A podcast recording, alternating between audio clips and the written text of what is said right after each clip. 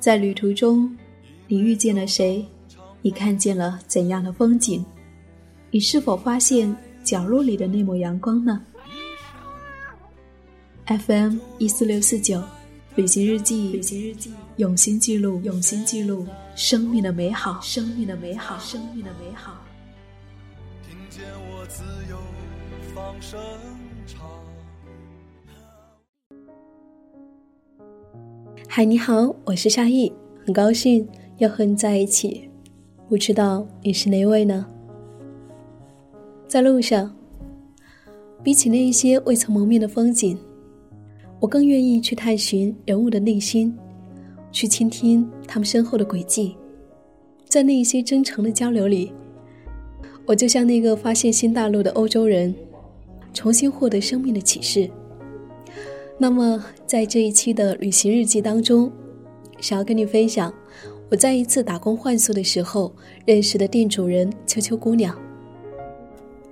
在过去，她跟大多数人一样，在大城市里工作生活，但是在三十岁以后，她选择了回归乡野，在离广州不远的地方从化，建立了自己的寒舍，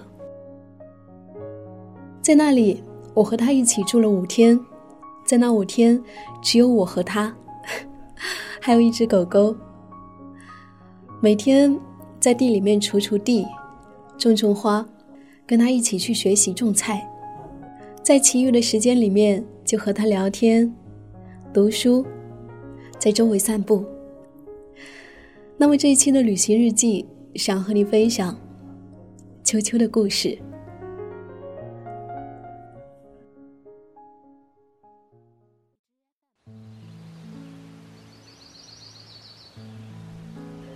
在银林村寒舍以工换宿的第五天，早晨八点多，秋秋已经准备好午餐。我刚坐下，早晨的阳光明晃晃的就从窗外透射出来了。它像照亮一株窗前的香菜花一样，也照亮了我们。林中的风穿堂而过，泛着清冽的露水的气息。和前几天一样，和秋秋一边慢慢的吃着早餐。一边谈起各自的生命，我喜欢这样的时光。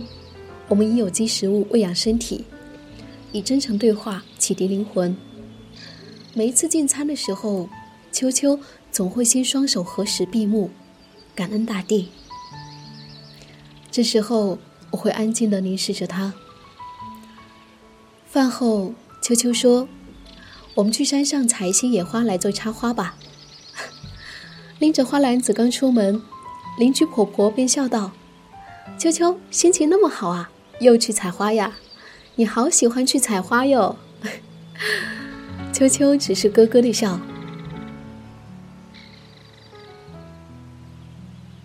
穿过一片荔枝林，沿着山路曲曲折折的往上走，总会和不知名的野花不期而遇。秋秋用剪子小心的采下，放到篮子里面。狗狗阿麦跟随我们左右，在林子中窜来窜去。路上偶遇农作的山人，寒暄两语。到山腰处，泉水叮咚作响。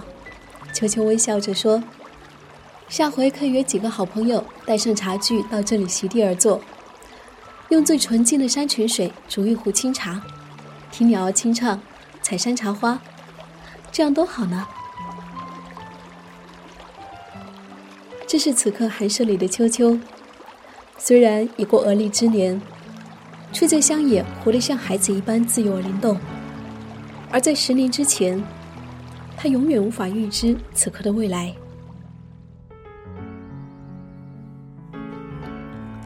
过去十年，秋秋一直是一个按照既定轨道生活的白领。大学设计专业毕业后，成为了广州朝九晚五的上班族。做着体面光鲜的品牌设计工作，直到进入世界五百强企业。起初，秋秋因为喜欢设计而进入这个行业，但随着岁月的增长，生命的不断体悟，秋秋越深入其中，越感受到一份深深的空虚感。在如今的商品经济时代背景下，做企业的品牌设计其实就是一项不断刺激消费者的购买欲的工作。但其实，人类真正需要的东西是非常之微小的，而我的工作不仅增加了这个时代的物欲，也间接增加了地球环境污染的负担，这是对人对环境都无益的事情。一旦在工作中失去了认同的价值，工作变成了一份提供薪水的活计而已。约每两年，秋秋常会在工作中抽离出来，给自己一段间隔年，一个人背着包无目的的去旅行，或宅在屋子里面读书学习。但间隔年过去，还是会回到原本的状态当中。如果说你想要从既定的社会认同的轨道中跳脱出来，会面临许多未知的恐惧，你需要时间去积攒足够的勇气，也需要一个契机。而这个积攒的时间，秋秋花了五年。直到去年六月，似乎工作中的一切负能量忽然集中爆发，整整一个月，秋秋在工作的人际交往的互相拉扯中深感疲惫，严重失眠，身心昏沉。每天靠大量的咖啡来支撑日常，而咖啡因让他的胃不断的隐隐作痛。为了放松身心，秋秋来到夏令营帮忙做义工。久违的天真烂漫的小朋友，三三两两回巢的鸟儿，带来草木芬芳的风，都令他沉醉其中，身心舒张，生命像是找到了他遗落许久的模样。这样的时光。秋秋并不陌生。七岁之前，她便是一个爱搬着小板凳坐在尤加利叶树下看白云的小女孩。直到夕阳沉下，晚霞绚丽，那时，生命在自然中散发着它的天真烂漫。生命走到此刻，秋秋才忽然顿悟：我以为我爱自己，赚钱住大房，买漂亮的衣服。尝遍人间美食，努力向上爬，获得众人的认可。可这些都是别人眼光中人上人的样子。这从来不是我想要的生活。我一直不断的打着爱自己的名义奴役我的生命，只是为了成为别人眼中的样子。这是多么大的讽刺啊！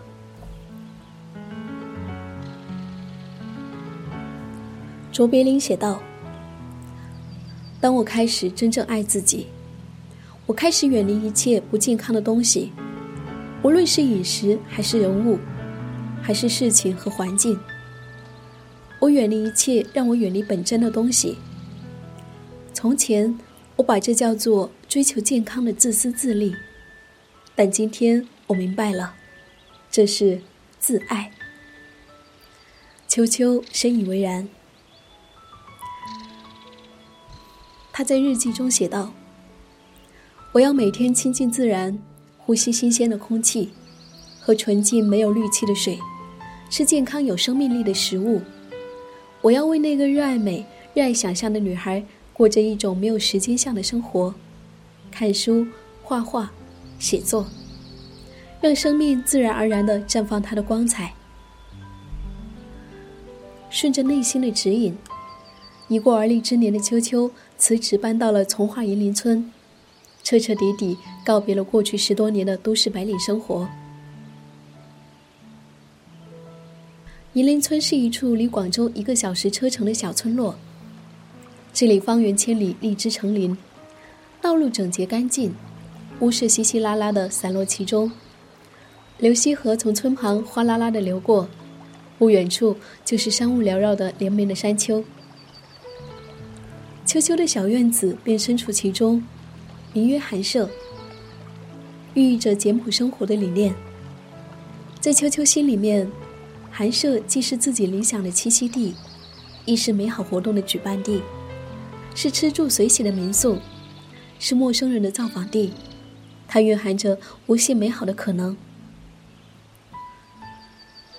去年深秋十月，秋秋迁下了小院子。开始了他和狗狗阿麦的乡野生活。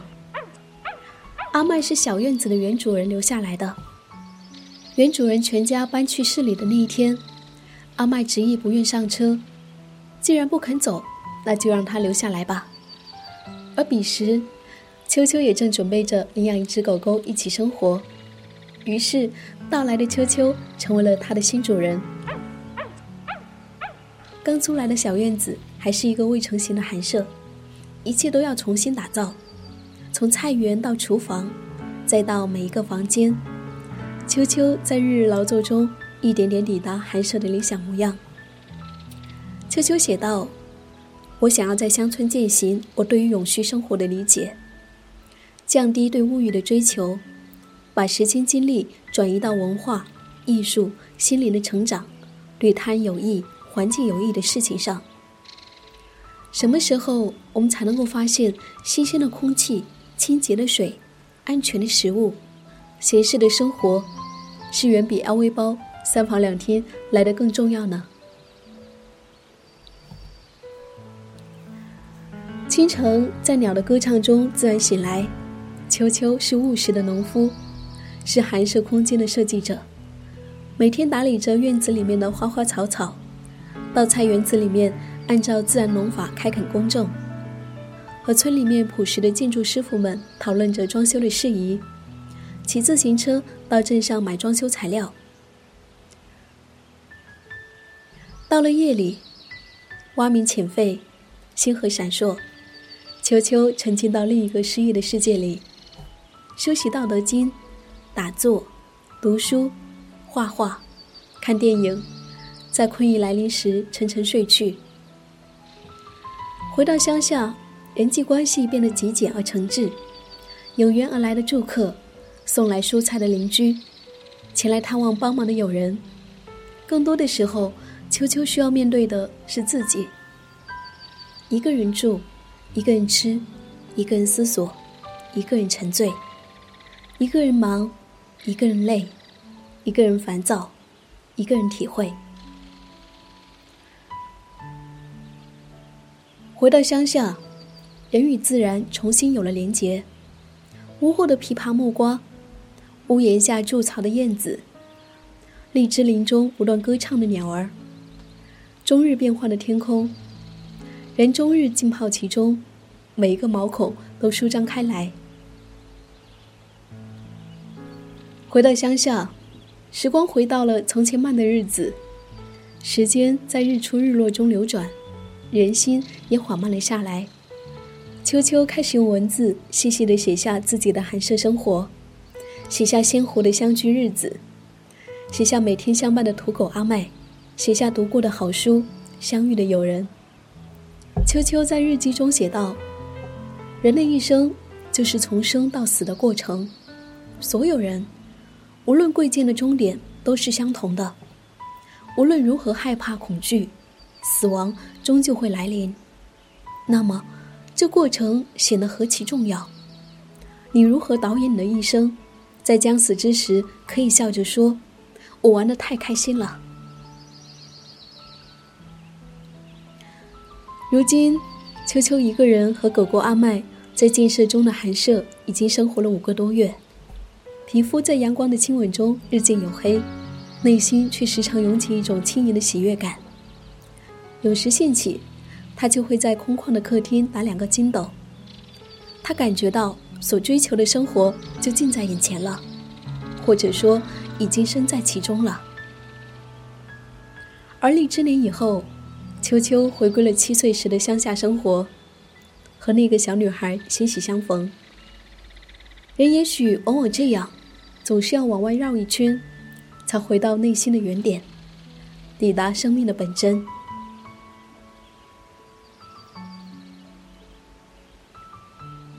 生命如此美丽，我愿一直在路上。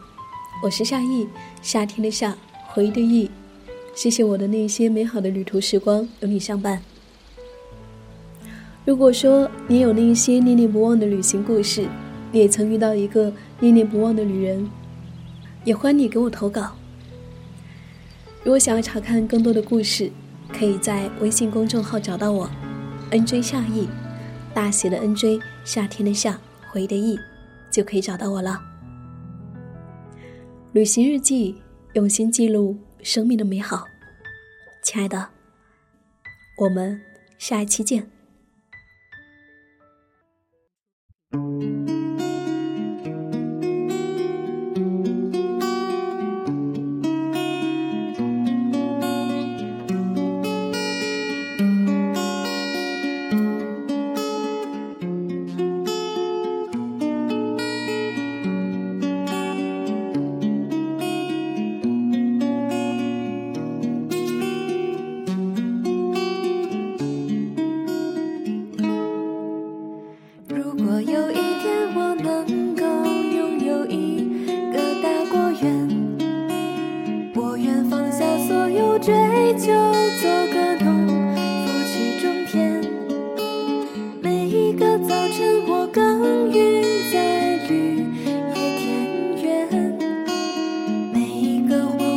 手。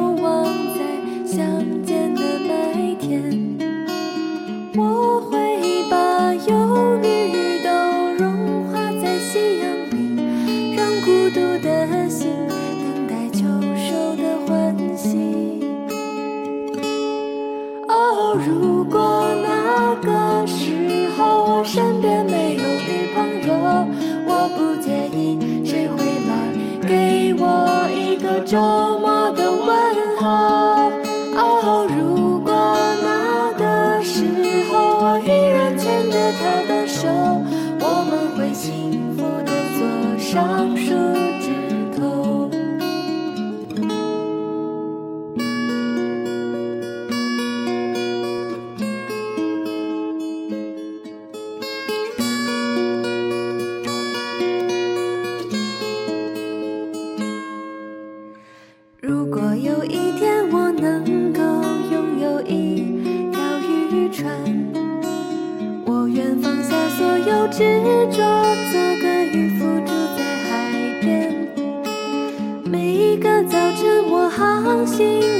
晨曦。